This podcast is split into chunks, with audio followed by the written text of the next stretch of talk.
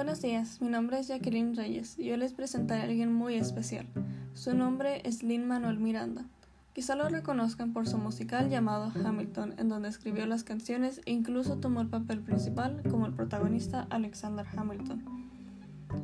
Nació en Nueva York el 16 de enero de 1980 y es un compositor, letrista, actor, cantante, dramaturgo e incluso productor estadounidense.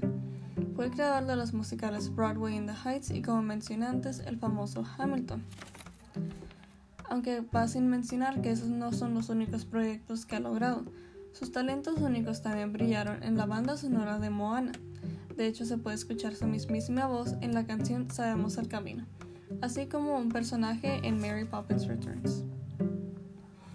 El hombre ha conseguido múltiples premios por sus talentos y ha repetido múltiples veces que aún no termina con sus proyectos.